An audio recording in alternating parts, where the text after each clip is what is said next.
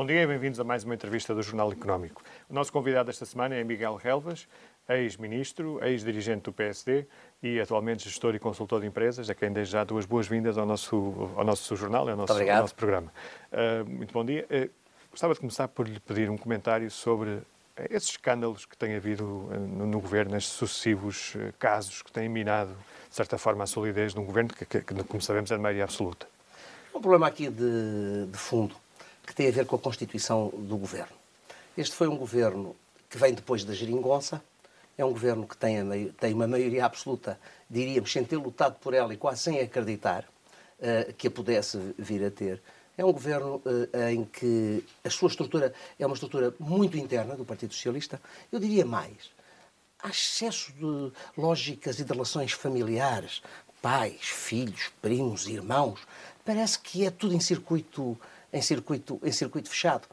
Eu, eu, eu tenho uh, uh, uh, hoje, passado um, quase um ano deste governo, que tem maioria absoluta, que o Dr. António Costa, o que ele gosta mesmo é, é de fazer política. Ele é muito politiqueiro, veja. Ele não tem a intenção de governar ou de reformar. Ele foi um primeiro-ministro que conseguiu manter-se à tona no período da geringonça, no pós-geringonça Uh, sem maioria, sem maioria, mas com a capacidade de gerir à sua esquerda acordos e também com um PSD fragilizado, um PSD que muitas vezes lhe, lhe deu a mão quando não, não, o deveria ter feito. O grande problema de António Costa chama-se maioria absoluta. Quando tem maioria absoluta, deixa de fazer política. A política é desnecessária, tem é que governar, tem é que reformar. E, Eu ainda me lembro, este, ainda me lembro do, do Sr. Presidente da República em 2019 dizer vamos ter saudades da, da geringonça. Ainda antes das eleições, que o Dr. António Costa ganha uh, sem maioria absoluta. E o Presidente da República diz ainda vamos ter saudades da geringonça. Uh, uh, ou seja, é, é dar razão a este, a este contexto. A geringonça permitia que se gerisse a governação a partir da gestão política. Todos os dias havia uma crise de manhã e a crise estava resolvida à noite não havia crise de manhã, havia crise à noite. E andou-se neste, neste, neste processo ao longo, ao longo de alguns anos. Quando vem uma maioria absoluta, o que é que a maioria absoluta traz? Traz um grau de exigência de reformas que têm que ser feitas, eh, de, de medidas que têm que ser tomadas. Uhum. Tivemos a pandemia e a pandemia traz para cima da mesa um problema central eh, para o governo que é a questão da TAP. Porque conseguiu, o governo conseguiu a partir do momento em que nacionalizou o que estava privado, que foi a TAP, ainda durante o governo da, da Geringonça, no pós-pandemia o governo vê-se com um problema central criado por ele.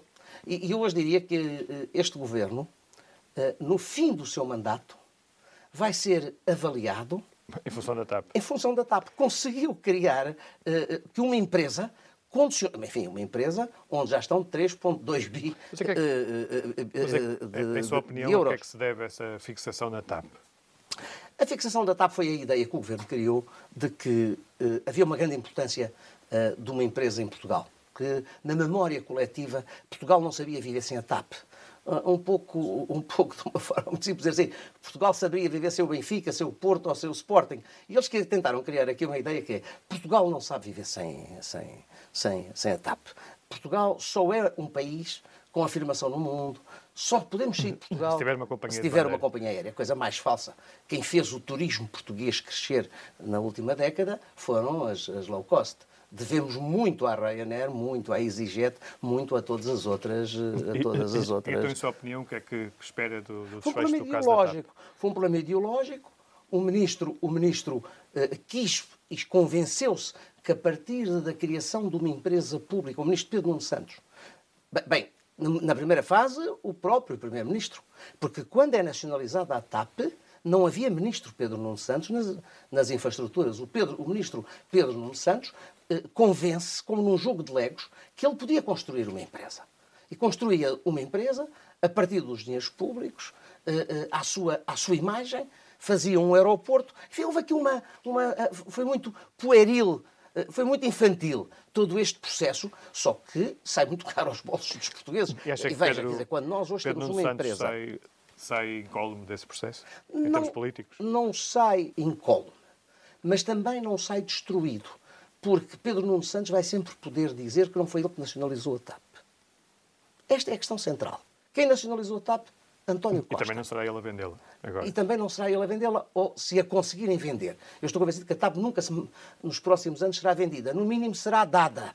E alguém assumirá uma parte da dívida. Os, os portugueses é que serão os verdadeiros donos da TAP tem sido eh, falado, sem, sem, ter, sem ter retorno do tem dinheiro. Tem sido falado do interesse da, da, Lufthansa e de outras, de outras companhias acreditam negócios, nisso? Estes grandes negócios internacionais são feitos uh, no silêncio e na descrição dos próprios negócios.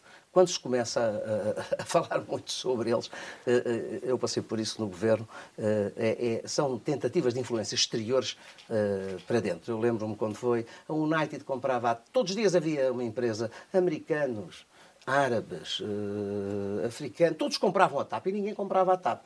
Até que apareceu um único, que foi um empresário mais americano do que brasileiro. Falou-se muito de ser um empresário brasileiro porque tinha uma companhia aérea no Brasil, que ele já não tem, que Azul, quis portanto. e teve a visão de perceber que o crescimento do turismo em Portugal e a salvação da TAP estava no mercado americano, que é o que está hoje a acontecer. Quem está verdadeiramente a crescer, TAP tem dois pilares, o Brasil que já tinha, Fernando Pinto tinha tido essa, essa, essa visão. Fernando Pinto, Fernando Pinto e também é, é justo fazer referência a Jorge Coelho, que foi quem, quem definiu essa, essa, essa, estratégia, foi buscar, foi buscar, foi buscar uh, Fernando Pinto e, e hoje, e hoje, futuro, e hoje é os Estados Unidos. Hoje é passa, Unidos. passa, muito pelos Estados Unidos. Passa naturalmente. Os Estados Unidos, os americanos descobriram que, além da Península Ibérica, havia aqui um pequeno, um pequeno espaço, quase que uma aldeia gaulesa, que era Portugal. Os americanos pensavam que, o americano geral, uh, o americano comum, olhava para a Península Ibérica e olhava para a Espanha. E, e esquecia-se que havia uma outra porta de entrada uhum tão ou mais simpática, culturalmente mais sólida, culturalmente e, e, e, no, plano, no plano geográfico, no plano turístico, do património também identificado, com, com... na alimentação, na gastronomia também, e mais barato. E mais barato também, e desconhecido. Não era, uh, havia também o Sol e Mar, que contava, uhum. que contava, contava muito. Houve pequenos pormenores, pequenos efeitos ao longo, ao longo dos anos que contribuíram. E hoje a verdade é que a TAP vai marcar indiscutivelmente o futuro deste, deste governo. E todos estes casos que nós estamos a falar são casos diários, e ainda temos mais, quer dizer, uh, uh, temos o Ministro da Defesa, o Ministro dos Estrangeiros, ex-Ministro da Defesa. Uhum. Foi ao Parlamento mentir, mentiu, descaradamente. O PSD voltou a pedir, e a meu ver mal, que volte lá a responder o que o PSD. E ele vai lá novamente responder e vai mentir. O que o PSD devia ter feito era uma comissão de inquérito uma comissão de inquérito onde mentir é crime. E, portanto, a oposição também não pode ser uma oposição uh, a espaços, mais dócil, mais receosa. Precisamos de uma oposição que Eu gostava de saber a sua forma clara... sobre a oposição, mas fechando ainda o tema da TAP, daquilo que conhece do mercado, e eu, eu, eu, recordo que o senhor tem, tem, neste momento tem negócios no Brasil, tem, conhece trabalho, bem, sim, trabalha no Brasil. Como é que quem é que acha que podia vir a ser o, o, o potencial comprador natural de uma empresa como a TAP?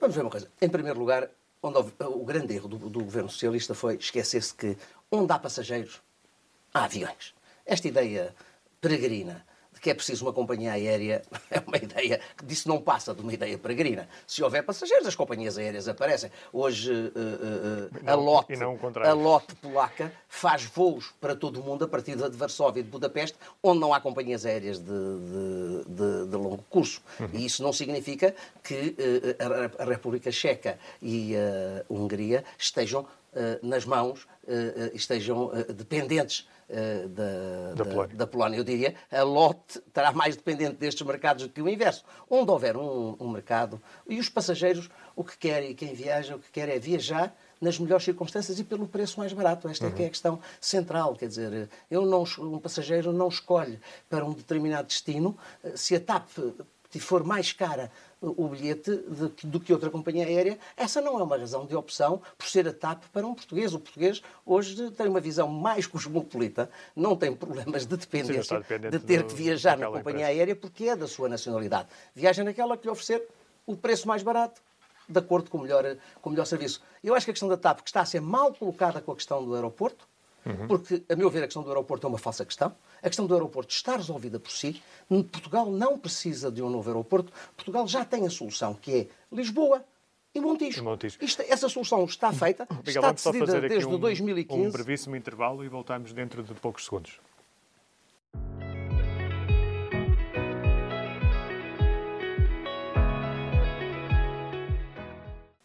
Bom dia, bem-vindos de volta a esta conversa com o Miguel Relvas. Uh, Miguel, estávamos a falar há bocadinho da, da TAP e, e do, do, novo aeroporto. Uh, Portugal não precisa de, de, um novo aeroporto, estava a dizer. No, no médio Portanto, prazo, não. Acha que Montijo é, é Nós vivemos é um tempo em que, face às circunstâncias geo, geo, geopolíticas, geoestratégicas, as, as, as oscilações económicas, nós temos que ter a capacidade de pensar ter uma estratégia de longo prazo preparada, mas temos que agir no curto e médio prazo. Portugal tem uma solução em cima da mesa, já definida desde 2015, que é Lisboa mais Montijo. Eu percebo que haja interesses uh, atrativos, talvez mais suculentos, de quererem fazer um outro, um outro aeroporto. Já o disse e continuo a dizer. Eu acho inacreditável que não haja uh, a opção, que não haja a coragem de se pôr em cima da mesa e dizer assim: quem são os proprietários dos terrenos de Alcochete? Fala-se tanto de Alcochete, tantos e tantos a defender Alcochete, então que se diga de quem são os terrenos, antes de se tomar a opção. Queremos um novo aeroporto em Santarém, de quem são os terrenos. Queremos um novo aeroporto, queremos voltar à OTA, de quem são os terrenos. Isto que se faça de uma forma clara, transparente e sem suspeições. Se não queremos ter casos a posteriori, que nos É antecipemos, de- de- que nos antecipemos a eles isso. e que tenhamos a transparência quando há dinheiro público. E, diz- e neste caso, tratam-se de decisões públicas. Veja, o ministro Pedro Nuno Santos, que era um ministro muito fanfarrão, falava, dizia, não se paga a dívida, Portugal não deve pagar a dívida que, que contraiu. E a verdade é que ele era ministro e não obrigou os franceses da Vinci, durante o período da pandemia, a fazer as obras que estão no contrato. Porquê é que ele vacilou? Essas obras, se têm sido feitas nesses dois anos, se tivesse obrigado os franceses a fazer as obras, Tinha conseguido contrato de concessão, esta- hoje teríamos, teríamos parte já do problema mais ou menos resolvido. Porquê é que se deu? Um homem tão, tão, tão, com um discurso tão forte, tão corajoso, que falava tão alto, e não teve coragem de fazer isso. Nós não nos podemos vergar perante as grandes multinacionais. Temos de ter coragem de dizer a verdade. Este é um bom exemplo de como foi maltratado um processo no momento em que outros aproveitaram para reestruturar, para planear. A Lufthansa fez isso. A Lufthansa, onde houve um empréstimo do Estado e que está a acabar de ser, de ser pago. Na TAP não houve uma nacionalização. E- e- o e- Estado pagou ao empresário brasileiro. O Sr. Newman, brasileiro-americano, o Sr. Newman, foi o único proprietário de uma companhia de aviação que, no meio da crise da pandemia, ainda sai com um bónus de 50 milhões, dado pelo um governo de esquerda. Em nome da intervenção do Estado, da salvaguarda dos interesses públicos. Nós, portugueses, para além dos 3,2 bi que vamos pagar para a TAP, ainda demos ao senhor eh, Nilman 50 milhões para ele se ir embora. Quando ele deveria ter cá ficado, deveria ter assumido as suas responsabilidades, nas mesmas circunstâncias que os proprietários da Ibéria, os proprietários da Lufthansa, os proprietários da British, assumiram de empresas onde havia Estado, ou havia Estado e, E- privados, ou só havia privados. E esta gestão da TAP tem condições para continuar face a estes casos que, que- que aconteceram? O caso de Alexandre Reis, por exemplo, e outros pequenos. eh, A a questão que está na IGF. Acho que a questão da IGF eh, será muito clara nessa matéria. É uma, é uma entidade que nos dá garantias. Se as tutelas não tinham informação, a administração da TAP já devia ter sido demitida. O que eu me questiono aqui é todo este silêncio. A administração sabia ou não sabia? Pagaram à senhora 500 mil euros eh, como contrapartida de não se pagar mais e ela ia para a nave, atravessava a rua e ia para a nave. Há aqui, muita, há aqui muito terreno ainda por... por- por- eh, por- há muito silêncio. Nestes casos, quando todos se calam e todos se protegem, é, para, é caso para dizer, é para desconfiar. Quer dizer, a, senhora É pode ter um coisa- contrato blindado. A senhora pode ter um, a senhora, a atual presidente da empresa, pode ter um contrato blindado. Agora, a verdade é que ela não pode pagar uma indenização de 500 mil euros sem que as suas tutelas, mesmo numa empresa privada, acha que era possível a alguém, por muito grande que fosse a empresa, a um gestor pagar 500 mil euros de indenização sem que os acionistas, no mínimo, tivessem acesso numa empresa privada? Eu não acredito. Quanto mais numa empresa, numa empresa pública. Mas a questão toda que se coloca aqui é que o governo está à solta. O, o, o Presidente da República uh, uh, passou de uma situação em que apoiava o governo no primeiro, na primeira geringonça para acompanhando o governo na segunda fase e hoje, em que há uma maioria absoluta, a sensação que dá, como se viu nesta questão dos critérios e dos inquéritos, aos membros do governo para virem a, a, a manter-se em funções ou a serem membros do governo, a sensação que eu fiquei é que o Presidente da República é um ministro adjunto. Mandaram-lhe duas propostas. Ah, e, e, e, o Presidente da República disse: Eu não gosto de uma, tolero a outra. Bem, mas isso não é competência do Presidente da, do Presidente da República. Parece o ministro adjunto do, do, do, do Governo. Quer dizer, e a questão que se coloca é que o Governo, o, o doutor António Costa, ao fim de sete anos, é, é, ele, ele, é, ele é corajoso, e também é ousado. Mas tem uma grande lata quando vem dizer ao PS, nós temos que ser mais exigentes que os dirigentes do PS. Então, mas o dirigente supremo do PS é ele. O que é que ele está a pedir? Que os militantes e as estruturas do partido sejam mais exigentes com ele. Isto é para tirar areia aos olhos dos portugueses. E, e face a este estado de coisas, como é que o PSD uh, eh, uh, está a aproveitar? Uh, este, o PSD está melhor do que estava. Luís Montenegro uh, apanhou o partido numa situação muito difícil. Foram cinco anos muito negativos os de, da liderança do Rui Rio, descaracterizou o partido, uh, tentou fazer do PSD um, um, um, um partido socialista, uh, um PSD mais socialista, um PSD uma, a espécie do Partido Socialista, o que ele verdadeiramente queria era ir para o governo todos os dias dizia, uh, o governo dizia, não, mas não, nós queremos que vocês votem, mas não vos queremos cá dentro. Uh, não, não, nós, no dia em que precisarmos do seu voto, uh, nós recusamos. E ele, e ele foi tentando ir para o governo, achou que era um, um caminho, certamente com, com muita convicção, Uh, eu não ponho em causa a honestidade do doutor Rui Rio, ponho em causa a estratégia. E abriu espaço à direita. Certo, e abriu espaço à direita, conseguiu destruir um espaço que estava uh, uh, dividido entre dois partidos, mais ou menos claro, era, era definido, para um espaço que hoje não há regresso do PSD à direita sem, sem federalizar a direita. Mas como é que se faz isso com um partido como a Chega, por exemplo? O PSD não tem que ter, uh, uh, eu, sou daqueles que acho que não, o PSD não tem que ter nem, nem, nem, nem receio, nem andar atrás, nem ter atratividade pelo Chega. Uh, tem que seguir o seu caminho. se um dia, como nos Açores, teve que falar com o Chega, falou com o Chega. não veio daí mal nenhum ao mundo. O governo dos Açores não é um governo de extrema-direita, não é um governo xenófobo, não é um governo fascista como a esquerda gosta. A esquerda o que quer é condicionar a esquerda quer é condicionar o PSD, não quer que o PSD volte ao poder. E então vem sempre com um papão, que é o papão do Chega. O Chega só cresce porque há estes casos.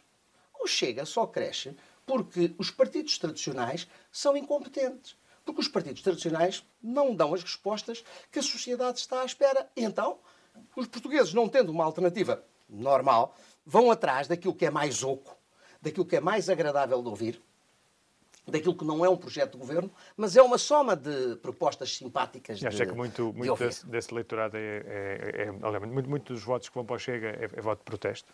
Mas é um voto de protesto, mas é acima de tudo um voto de desilusão. Uh, uh, o voto de protesto hoje uh, tem que ser acompanhado do voto de desilusão. Há um voto de desilusão. No passado, o voto de protesto era de alguém que estava naturalmente contra e que muitas vezes podia passar do Partido Comunista uhum. para uh, uh, uh, o CDS ou para o PSD. E hoje não. Hoje há um voto de protesto natural, mas acima de tudo há um voto de desilusão.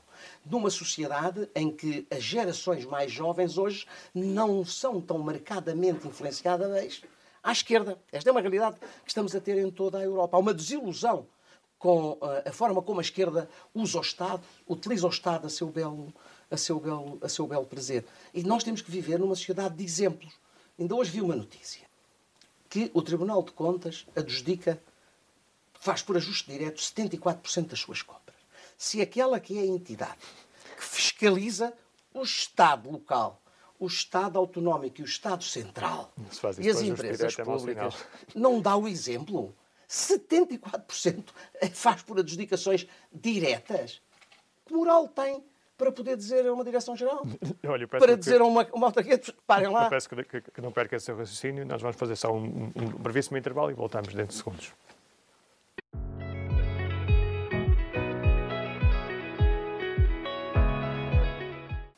Bom dia, bem-vindos de volta a esta conversa com o Miguel Helvas. Uh, eh, Miguel, estávamos a falar do, do, da, da, necessidade das instituições darem um exemplo uh, para convencer as pessoas a voltarem a acreditar na política. Acha que o PSD de, de Montenegro tem essa capacidade? Penso que sim.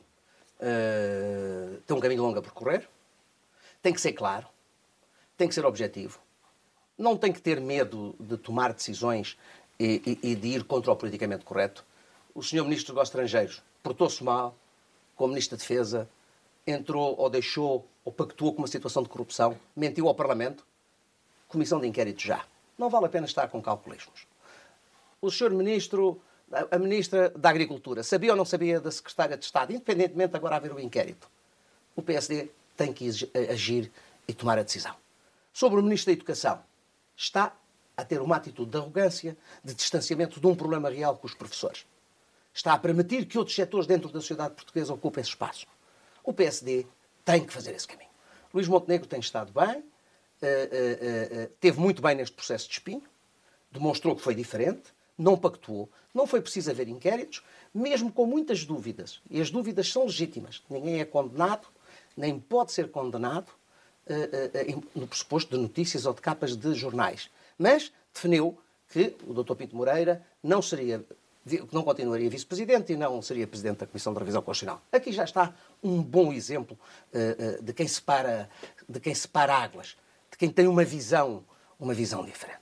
E a sociedade portuguesa o que é que quer? Exige, exige que o líder da oposição não seja uma cópia do, do, do, do Dr. António Costa. Nós não queremos um líder de serviços mínimos. Eu, uhum. eu sou dos que quero um líder do PSD de serviços máximos, que leva que os setores mais dinâmicos, mais jovens da sociedade, que têm votado, votaram nas últimas eleições na iniciativa liberal, regressem ao PSD, uhum. que sintam o PSD com a atratividade de ser capaz para, de ser alternativa. Mas para fazer isso, desculpa interromper, mas para fazer isso, eh, nós estamos já na fase em que o PSD deve eh, focar-se na luta, no combate, em apontar as falhas do governo, ou na fase em que o PSD tem já que apresentar propostas. O PSD tem que fazer duas coisas. Exemplo, na área as duas da, coisas da economia, por exemplo. As duas coisas ao mesmo tempo. Aqui tem que haver um ponto de equilíbrio. O PSD tem que ser capaz de começar a preparar um, um programa do governo e, para isso, ser capaz de seduzir os setores mais dinâmicos da sociedade. Não é com inquéritos em... que se vai buscar os futuros ministros do governo. Aliás, os inquéritos só afastam aqueles que não estão na vida partidária. O que o doutor António Costa encontrou foi uma forma de ter. Ele já tinha mais Estado e agora quer ter mais PS. E, portanto, quer dizer, é a preocupação dele. Qualquer pessoa que esteja na sociedade civil, seja em que área for, não aceita estar a preencher o inquérito ele próprio sabe, sabe ao que vai. Quer dizer, isto é brincar, andamos aqui a, andamos aqui a tentar encontrar uh, uh, soluções onde elas. Uh, soluções para problemas que não se resolvem com, com esta ligeireza. Estas são situações muito sérias, quer dizer, que obriga a que se tem que ir buscar membros, os membros do governo, não podem vir todos eles da mesma, da mesma, da mesma estrutura. E o chefe do, ou, ou, e o chefe do executivo tem que conhecer quem mete claro, Ele sabe que são todos casados uns com os outros que têm relações pessoais, que vêm do mesmo sítio, que convivem uns com os outros. Não há mais. Vejam o que tentaram fazer ao Ministro da Economia, que era uma espécie rara dentro do governo.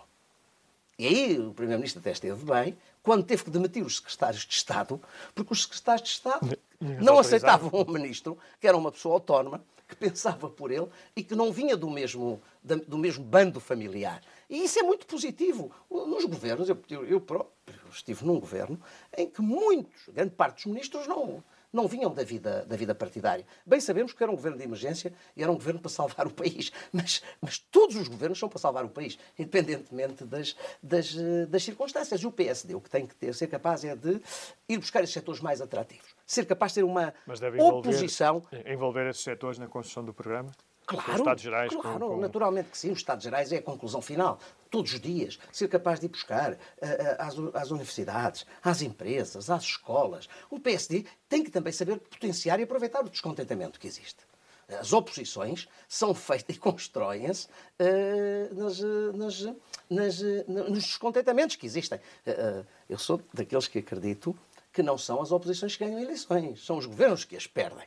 Porque quando se tem um bom governo, não há razão para eu correr o risco de ir, ou, ou aventurar-me numa, numa nova alternativa. E faça isso. Acha que o governo de António Costa chega ao fim dos quatro anos? Acho que o António o, tem um cimento, que é o cimento da maioria absoluta. se cair, eles não sabem para onde vão. mas eu acho que a questão da TAP vai condicionar. O governo deixou-se cair numa armadilha que é, se a TAP correr bem, a vida cai e corre-lhes mais ou menos, e está a correr mal, e vai correr mal, uh, uh, deixou-se criar numa, numa armadilha uh, de quem tem uma visão muito politiqueira, num processo que, que, que, não devia condicionar, não devia condicionar tanto. E, e, aqui o Presidente da República não exerce aquela que era, a meu ver, a sua função, ser uma função não de estar todos os dias a falar, não de questionar todos os dias o governo ou de pôr em causa o governo. O Presidente da República não é oposição ao governo. O Presidente da República deve ser alguém que é, aos olhos da, dos portugueses, aos olhos dos eleitores, alguém que é a última esperança que nós temos perante um problema. e não a primeira solução. A primeira, começa-se a dizer, há vários casos de membros do governo. Um, dois, três, quatro, cinco, seis, sete, oito casos. Todos os dias há um caso. Eh, eh, não é preciso ver o Diário da República. Lê-se o Correio da Manhã. Hoje em dia, nós antigamente frequentávamos o Diário da República para saber quem tinha saído. Hoje lê-se o Correio da Manhã para saber quem vai sair. E, e, e, o Presidente da República fala todos os dias. Eu, eu, eu, sou de um tempo na política em que Mário Soares, Cavaco Silva, Jorge Sampaio escreviam livros e deixavam marcados os seus mandatos por aquilo que tinha acontecido no passado e por aquilo que era a sua previsão de futuro. E todos eles, os três, foram capazes, Mário Soares a pensar na história, Cavaco Silva a pensar nas reformas que levaram que Portugal pudesse crescer e integrar-se na União Europeia, e, e Jorge Sampaio com os alertas sobre uma série de problemas na sociedade, sobre as migrações, sobre a organização do território. Três presidentes completamente distintos, mas que marcaram. E nós hoje temos um presidente que, quando terminar o seu segundo mandato, eh, eh, nós vamos ler tudo aquilo que tem dito, escrito. Eu custa muito isso porque eu votei nele, é, é, é do meu espaço político. Tinha uma grande acho esperança nele. Acha que devia falar menos? Não, eu, o que eu acho é que devia escrever para além do seu tempo e antes do seu tempo. Uh, hoje em dia, a sensação que nós temos é que comenta as capas dos jornais. E é muito mau que, para um Presidente da República, é péssimo. É de uma grande infelicidade. E nós precisávamos de ter Presidentes da República que se não sejam, não sejam tão interventivos no dia a dia, mas que sejam ouvidos, isso, isso que sejam ouvidos nos momentos. E isso, nós tivemos isso. Isso leva-me a, a, E nós tivemos, tivemos isso. Mesmo com presidentes em que eu estive em desacordo, eu hoje concordo, estou mais próximo de, de, de presidentes da República que foram eleitos à esquerda do que um presidente da República que foi eleito no meu, do meu mandato. Quer dizer, nós passámos de um presidente distante, austero, mas interventivo. Imagina o que foi o, o, o processo da, da, Troika com este Presidente da República. Imagine o, a decisão do Dr. Paulo Portas abandonar o governo ainda antes da saída da Troika com este Presidente da República. O que é que teria sido? A história teria sido completamente diferente. Cavaco Silva teve aí um papel extraordinariamente importante. E, e isto, isto leva-me à última questão que gostava de, de colocar, que é precisamente as próximas presidenciais. Uh, depois de 10 anos de, de Marcelo, uh, acha que os portugueses vão querer um perfil diferente e acha que a sua área política, o PSD, tem, tem os candidatos, uh, prováveis candidatos adequados a essa, a essa missão? O, o, que eu acho é que, acho que depois deste governo e deste presidente, a política vai ser muito diferente. Não sei se numa primeira fase vai necessariamente ser melhor, porque os populismos, sejam eles à direita e à esquerda, são são, são, são perigosos. Porquê? Porque são ocos. Acima de tudo, as, das suas ideias são ocas. Não há uma visão global. Portanto, Mas vai Marcelo, ser diferente. Marcelo é populista. Marcelo é alimenta uh, uh, uh, a, a, sua popularidade com um discurso populista. Eh, eu acho que a única preocupação, eh, eh, Marcelo Rebelo de Sousa faz lembrar o diretor de uma televisão. Vive preocupado com a audiência diária. E isso é muito negativo. Ele não vive. Eu percebo que o diretor uh, de uma televisão tenha que viver preocupado com a audiência do dia, é o, porque senão é vai para a rua. O Presidente da República tem um mandato de quatro anos, não vai para a rua. Portanto, não tem que viver preocupado com a popularidade diária. Mas temos um Presidente da República que vive a, preocupado só com, com, a popularidade diária. Sei que isto que eu estou a dizer é desagradável para muitos, há muitas, muitas, muitas personalidades na vida política que ficarão descontentes, mas é aquilo em que eu acredito. É aquilo que eu sei que se nós não arrepiarmos caminho, vamos pagar, vamos pagar caro. E, e se nós é olharmos para outros países no mundo, o centro-direita e o centro-esquerda estão a ser vítimas destes, destes populismos. Porquê? Porque são incapazes, porque não têm coragem, porque lhes falta coragem de ir ao cerne das questões, de ir aos problemas e de tomar, e de e tomar, de tomar decisões. Portanto, o que eu sei é que nós vamos, precisamos de um governo diferente. Eu espero que o doutor, desejo, desejo sinceramente que o doutor Montenegro, o doutor Luís Montenegro e o PSD sejam capazes de criar condições para ser uma alternativa. Está dependente de uma coisa, precisa de federar o espaço da, da direita, porque senão não vai conseguir conquistar os votos ao centro. Esse foi o grande erro do doutor Rui Rio, foi eu vou dividir à direita e vou conquistar votos no centro-esquerda. O que é que sucedeu? Entregou o centro-esquerda ao Partido Socialista, que teve maioria, e, e entregou o centro-direita a mais dois partidos. A mais dois partidos, porque há, não há, há muitos portugueses que votam no Chega e que não são radicais. Há muitos portugueses que votam no Chega e que não são de extrema-direita. Há muitos portugueses que votam no Chega só por uma razão. Estão desiludidos e acham que o doutor uh, Ventura diz aquilo que eles gostam e querem, e querem ouvir e que acham que a outra oposição deveria mas, dizer. Essa é a razão porque o CDS morreu. Mas... O CDS morreu no dia em que pensou que era uma espécie de PSD. Quando, quando eu tenho que votar, quando eu tenho uma alternativa, uma fotocópia, eu voto no original. No original. O CDS desapareceu acha, com isso. Uh, acha concebível, por exemplo, um governo uh, de coligação com o Chega, entre o PSD e o Chega? Eu, eu tenho que olhar para os resultados eleitorais, fazer tudo para que isso não aconteça e ser alternativa. O, o, o, em Espanha, nós tivemos o exemplo eh, eu, não, eu, eu, sou contra as barreiras sanitárias. Não há barreiras sanitárias à esquerda, porque é que vai haver barreiras sanitárias à direita? Uhum. Eu tenho que fazer tudo para que. Se o PS pode governar com, com, com, com, com o Chega da esquerda, que é o Bloco de Esquerda. Eh, quer dizer, a questão que se coloca aqui é: o PSD tem que fazer tudo para que isso não, não, não aconteça. E o PSD hoje governa a Câmara de Lisboa, não sei, o Chega. É um bom exemplo. Uhum. A Câmara de Lisboa é um pouco o espelho do país. Se o doutor Luís Montenegro pegar nos grandes temas do país, nos grandes temas nacionais, se tiver resposta para a questão, a questão do desemprego, as questões sociais, a questão do primeiro emprego, olhar para esta questão dos professores, é uma vergonha os salários hoje que se pagam em Portugal. Se olhar para a questão dos impostos, que se pagam a mais, dos impostos sobre o trabalho, mais do que sobre as empresas. Então o que, está, o que está a dizer, no fundo, é, em função dos resultados eleitorais, se for sim. necessário Naturalmente que ligar com o Chega, sim eu, eu, não, eu, eu, não posso é entregar, eu não tenho é, o, o, o, o, direito até eleitoral e o meu dever eleitoral é não criar condições para que o PS se eternize no poder. E para... Portugal só pode ser governado pelo Partido Socialista. E para Presidente, Passos Coelho ou Marcos Mendes? Não, eu, eu, eu acho que, olha, como sabe, eu, sou muito amigo dos dois. Uh, uh, sou muito amigo dos dois. Uh, eu, doutor Passos Coelho, é, é um amigo meu de toda, de toda a vida. Acho que ele não tem nenhuma obrigação moral, não tem nenhum dever, essa questão é uma questão que tem que ser definida por cada um em cada uma das, das circunstâncias. Uhum. Uh, agora, sei que o PSD hoje tem melhores candidatos do que as outras forças políticas e isso é uma, uma vantagem. Agora, essa questão de serem candidatos, particularmente a três anos de distância, Ainda é cedo. É, são, são questões muito sadias, mas acima de tudo, uh, uh, ninguém tem uma obrigação moral. estes cargos são bem desempenhados quando quem os quer desempenhar acredita que deve ter um projeto, acredita que deve ter uma razão, que tem que haver um sentimento, tem que haver uma força interior que, motivo para isso, não é? o, o, o empurre para esse desafio. Ser Presidente da República é de uma grande responsabilidade. Eh, ser Primeiro-Ministro também é de uma grande responsabilidade. Não se pode ser só por ser. Dizer, uh, o, o doutor António Costa fez tudo, ou o doutor António José Seguro pode destruir, para depois ser Primeiro-Ministro, para depois andar nesta política. Eu não me lembro de nenhuma grande reforma feita por este, por este governo. As últimas reformas em Portugal acabaram uh, entre o período de 2011 e 2015. E dir-me assim, sim, mas isso foi porque estava cá a Troika a exigir. Eu, eu até concedo que a Troika possa ter tido uma importância. Mas a verdade é que foram feitas. A partir de 2015, não há reformas em Portugal. A partir de 2015 não há reestruturações. Porque as reformas, elas não se fazem só porque é, é importante fazer, várias, porque, é, porque é bonito fazer. Elas precisam. contra-reformas. Pelo contrário, foram, foram... Eu, eu, pessoalmente, acabámos com 1.600 freguesias, já vão criar outra vez não sei mais quantas freguesias, quando deviam.